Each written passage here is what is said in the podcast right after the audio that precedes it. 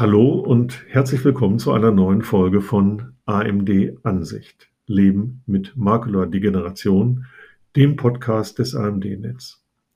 Heute haben wir Frau Ursula Giffroy zu Gast.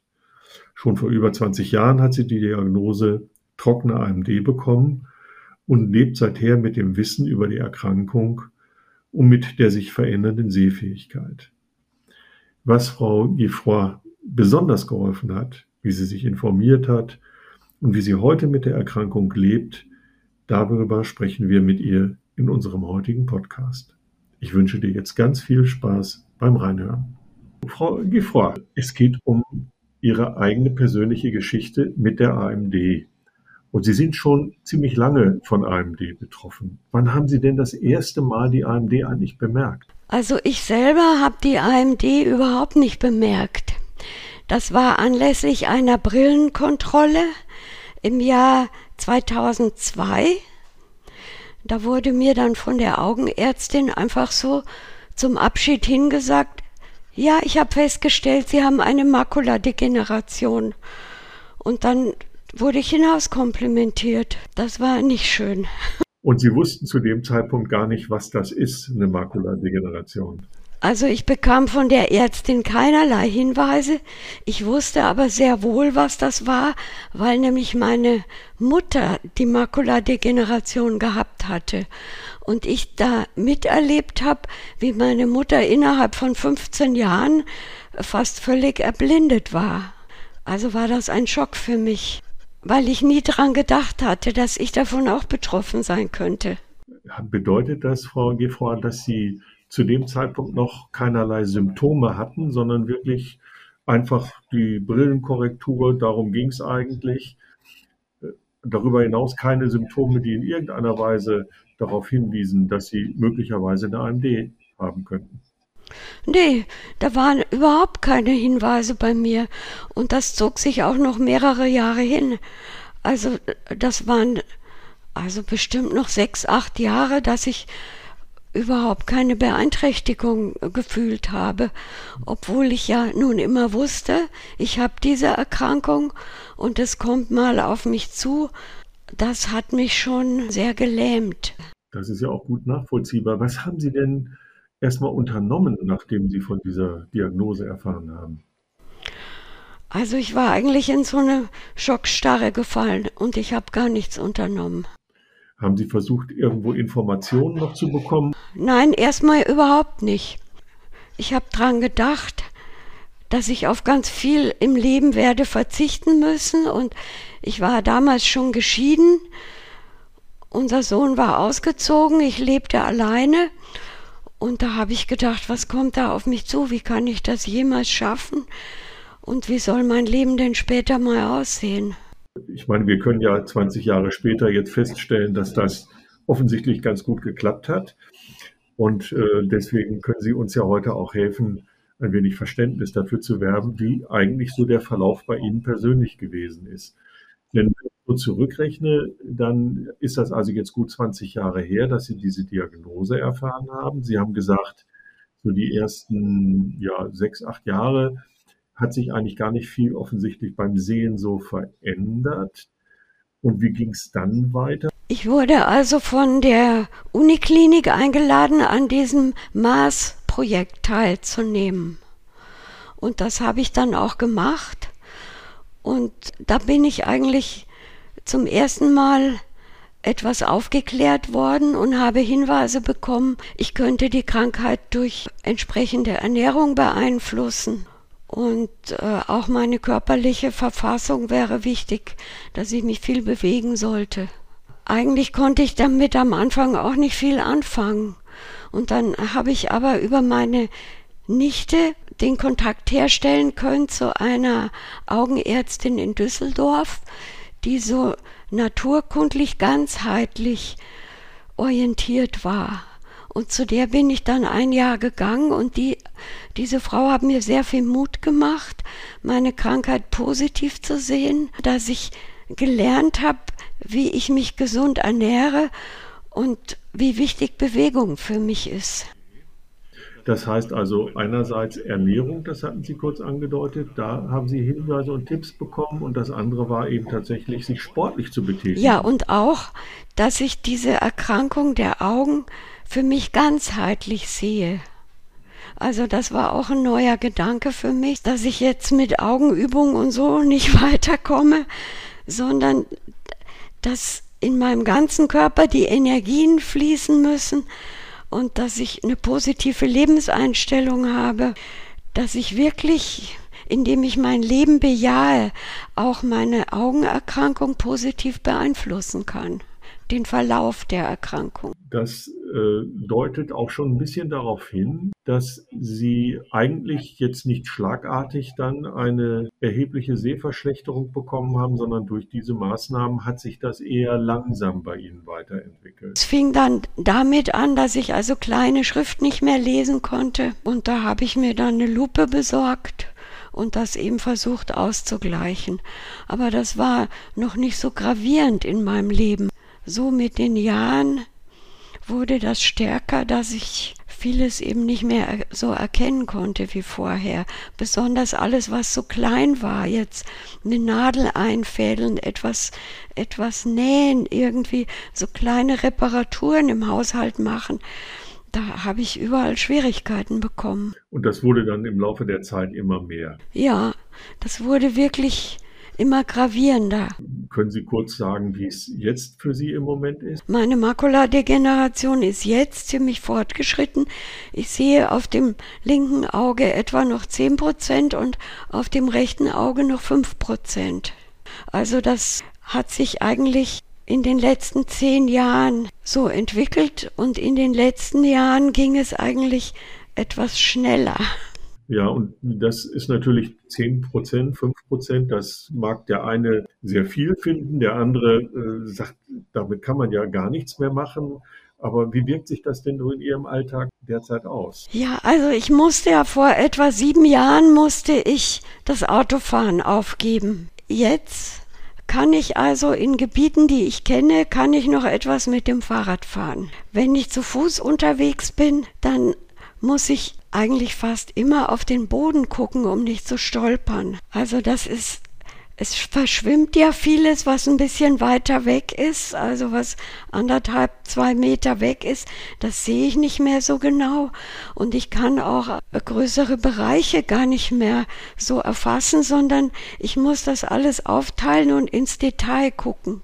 Und deshalb muss ich eben, wenn ich dann zu Fuß unterwegs bin, dann gucke ich immer auf den Boden, damit ich nicht stolpere. Wenn dann eine Stufe kommt oder einfach so ein Stein hochsteht, am Anfang bin ich ein paar Mal wirklich böse gefallen und deshalb gucke ich dann immer auf den Boden. Und das heißt natürlich auch, dass ich meine Umgebung gar nicht mehr so wahrnehme und dass ich Menschen, die mir entgegenkommen, gar nicht mehr so sehe. Und ich kann auch Gesichter überhaupt nicht mehr so erkennen. Also Menschen, die mir nahestehen, die erkenne ich dann an ihrer Gestalt oder wenn sie sprechen, also so auf der Straße oder gerade in größeren Menschenansammlungen, da fühle ich mich dann doch ein bisschen unsicher, weil ich überhaupt bei niemand so die Miene genau sehen kann. Mhm. Und äh, so Kontakte, die laufen ja eigentlich auch über so einen Gesichtskontakt. Also das ist die eine Schwierigkeit. Die andere ist, ich liebe die Natur sehr. Ich habe einen Schrebergarten, den ich nun seit über 30 Jahren habe. Da fällt es mir sehr schwer, am, also am Boden die Pflanzen noch zu unterscheiden. Da müsste ich immer mich bücken, um das genauer zu sehen. Und das mache ich dann natürlich auch. Also die Einschränkungen, die sind wirklich vielerlei. Auch beim Einkaufen äh, die Preise zu lesen oder gar im Schaufenster irgendwelche Sachen, die ein bisschen weiter weg sind, das sehe ich gar nicht mehr. Und dann in der Wohnung, also meine Brille, mein Schlüssel, das Handy, viele Sachen muss ich dann oft suchen, obwohl ich bestimmte Plätze dafür habe, wo die eigentlich liegen sollen. Dann bitte ich dann auch manchmal andere mir zu helfen.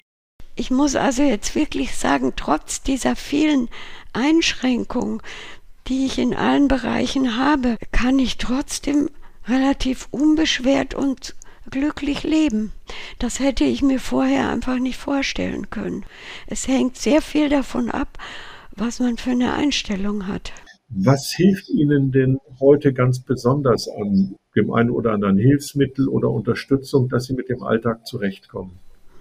Also ganz besonders hilft mir das elektronische Lesegerät mit dem Bildschirm zu Hause. Das benutze ich nicht nur zum Lesen, sondern auch zum Fingernägelschneiden oder wenn ich eine Verletzung an den Händen habe, kann ich das ansehen, kann mein Gesicht genau sehen und neben dem äh, Lesegerät habe ich natürlich inzwischen ein iPhone und ein iPad dass mir das Telefonieren leichter fällt. Ja, ich habe äh, auf meinem Festnetztelefon, da habe ich mir ein Gerät mit größeren Zahlen gekauft. Dann habe ich zu Hause eine Personenwaage, die spricht und eine Uhr steht an meinem Bett. Wenn ich die antippe, höre ich die Zeit. Also das sind viele Geräte, die ich über die Hilfe der Akademie des Sehens kennengelernt habe über so Hilfsmittelausstellungen und über persönliche Beratungen. Aber das ist ja tatsächlich auch schon eine ganze Menge. Haben Sie denn dazu irgendwelche Ansprüche gegenüber irgendeinem Kostenträger der Krankenkasse oder sonstiges geltend gemacht, denn vermutlich haben Sie ja einen Schwerbehindertenausweis. Ja, den Ausweis habe ich inzwischen. Ich habe 70 Prozent. Also es läuft jetzt ein Antrag auf eine höhere Einstufung. Also die Krankenkasse hat mir zum Beispiel das Daisy-Gerät zum Hören der Hörbücher bezahlt. Mhm. Und da ich immer also sehr gern gelesen habe und mir Literatur sehr viel bedeutet, da war das ein ganz großer Schritt für mich, dass ich plötzlich wieder so quasi lesen konnte. Und obwohl auch da die Umstellung mir schwer gefallen ist, aber ich habe es jetzt geschafft, dass ich wirklich mit großer Freude die Bücher hören kann. Und das ist für mich genauso ein Erlebnis wie früher mit dem Lesen. Dann hat die Krankenkasse auch von dem äh, Lesegerät die Hälfte bezahlt und die kleine elektronische Lupe für unterwegs, die ist mir auch von der Krankenkasse bezahlt worden. Diese Kantenbrillen, die habe ich in drei verschiedenen Stärken und die habe ich mir anfangs privat gekauft, bis ich dann von, von anderen Betroffenen gehört habe, dass da eben auch die Krankenkasse da einen Zuschuss gibt und dann habe ich das auch so in Anspruch genommen. Das heißt, Sie kennen auch andere Menschen, die entsprechend in ihrer Situation sind oder auf dem Weg sind, ihre, in ihre Situation zu kommen. Ja, und da muss ich aber dazu sagen, dass ich da wirklich anfangs große Bedenken hatte, mich überhaupt in so eine Gruppe von anderen Sehbehinderten zu bewegen. Also ich war über die Vermittlung der Akademie bin ich von einer Lehrerin in einer Einzelstunde betreut worden, mit dem iPhone umzugehen, vielleicht ein Jahr lang.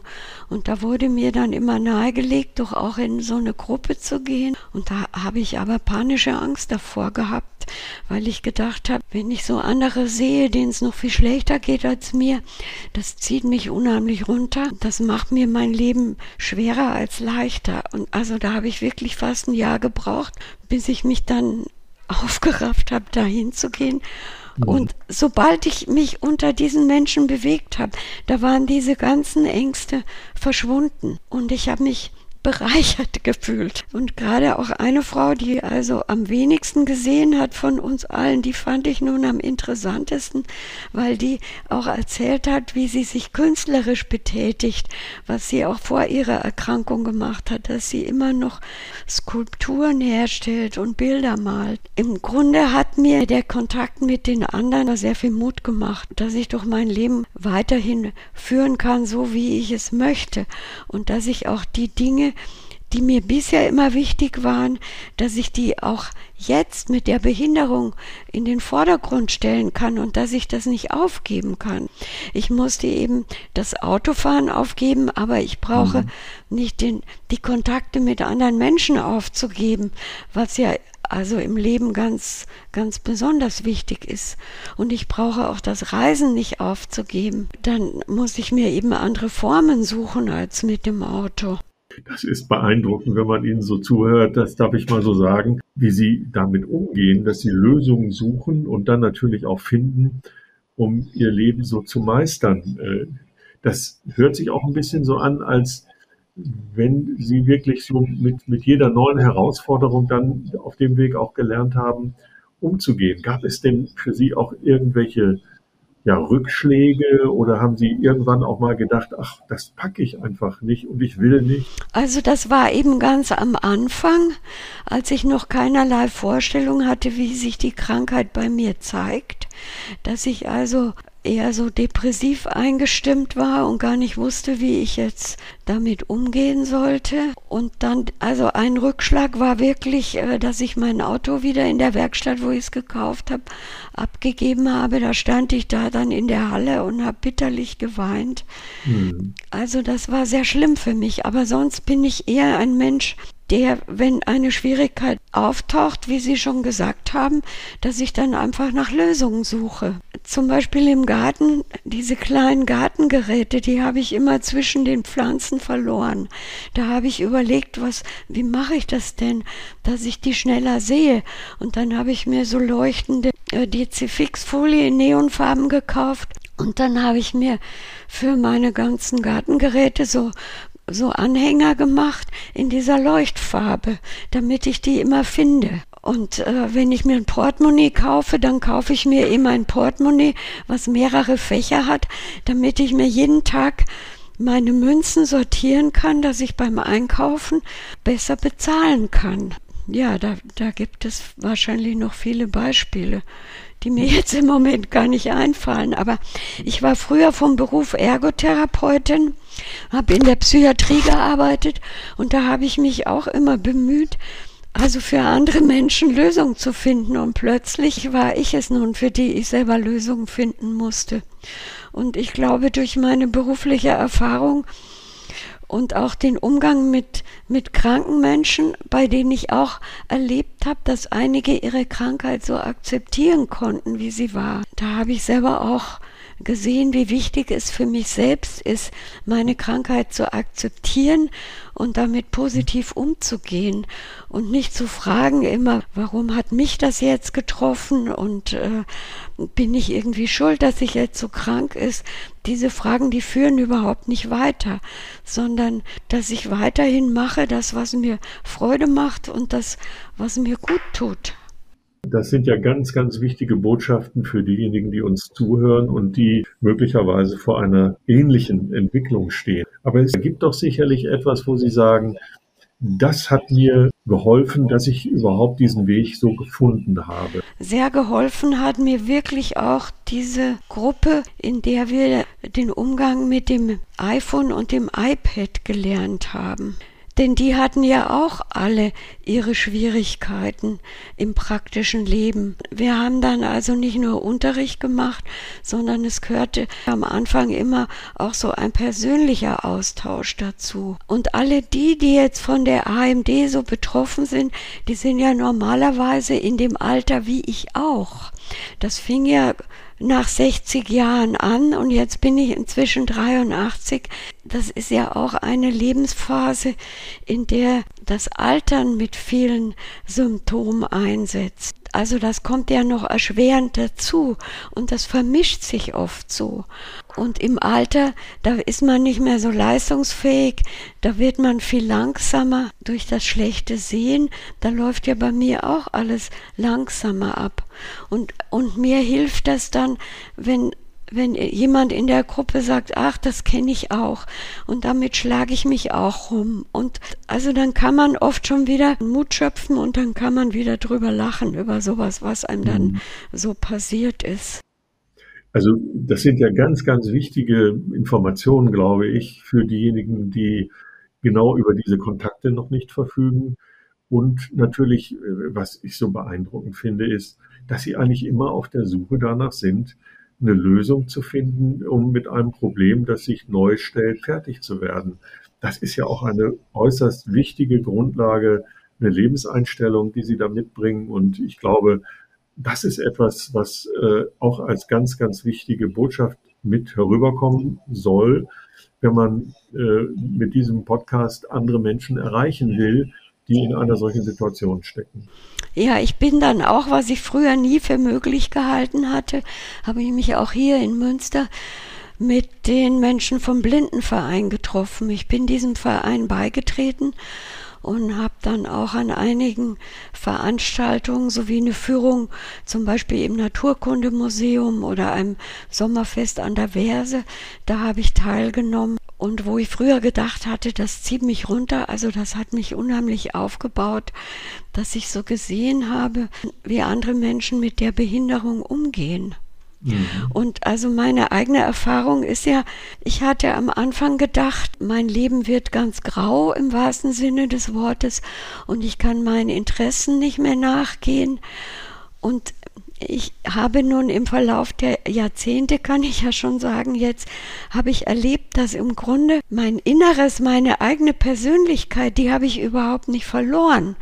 Also, dass ich also das, was mich interessiert, verfolge, dass ich versuche, Kontakte mit anderen Menschen zu haben, die mir auch was bringen und den anderen was bringen und Dinge weiter zu verfolgen, die mir Freude machen, dass ich also nach wie vor male, wenn auch also wesentlich einfacher als früher und dass ich auch das Fotografieren neu entdeckt habe. Also das, das hat eigentlich, so ist durch meine Krankheit gar nicht beeinträchtigt worden. Das hat die Form zwar verändert, aber ich bin immer noch der gleiche Mensch, der ich vorher war und der Lebensfreude empfindet und der Pläne macht und der auch in Kontakten mit anderen Menschen ist, wo ein Geben und Nehmen stattfindet. Zum Beispiel, das habe ich jetzt ganz vergessen zu erzählen, dass ich also seit acht Jahren meine eigene Wohnung aufgegeben habe und in ein Mehrgenerationenhaus eingezogen bin. Und da ist mir auch in gewisser Weise ein Stein vom Herzen gefallen, wenn ich mal Hilfe brauche, ob das jetzt mit meinem Alter oder mit dem Sehen zusammenhängt. Da habe ich um mich herum Nachbarinnen und Nachbarn, die mich unterstützen und die mich, die mich auffangen, wenn ich Hilfe brauche. Und genauso gut kann ich denen äh, eine Stütze sein. Sage jetzt mal wirklich ganz, ganz herzlichen Dank für all das, was Sie auch gerade noch zum Schluss gesagt haben, weil es so mutmachend ist. Man findet Lösungen, wenn man sie sucht. Und Sie sind in der Lage gewesen, bislang auch Hindernisse zu überwinden. Und deswegen ist das, glaube ich, eine ganz, ganz wichtige Botschaft, dass man als Betroffener versuchen muss, für sich den Weg zu finden, um möglichst ja weiter so leben zu können, wenn auch mit diesen von Ihnen auch aufgeführten Einschränkungen und dabei auch so viel Lebenszufriedenheit auszustrahlen, wie Sie uns das gerade vermittelt haben. Frau Gifroy, ich möchte ganz herzlich bei Ihnen für dieses tolle Gespräch bedanken. Es hat mir viel Freude gemacht, Ihnen zuzuhören, weil ich auch glaube, dass es dem einen oder anderen, der dieses jetzt demnächst mal hören wird, auch äh, ja, Kraft und Stärke vermittelt, mit seiner Situation besser umzugehen. Ganz herzlichen Dank dafür. Ja, sehr gerne. Freut mich, wenn ich das vermitteln konnte und wenn das dann auch noch anderen hilft.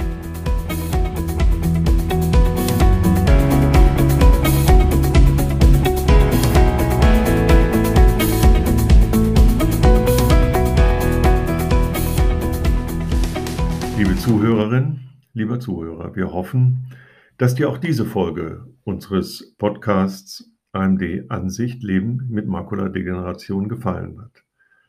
Alle Informationen zu dieser Folge findest du auch in den Shownotes. Abonniert gerne unseren Podcast, wenn ihr keine Folge mehr verpassen möchtet. Bis zum nächsten Mal.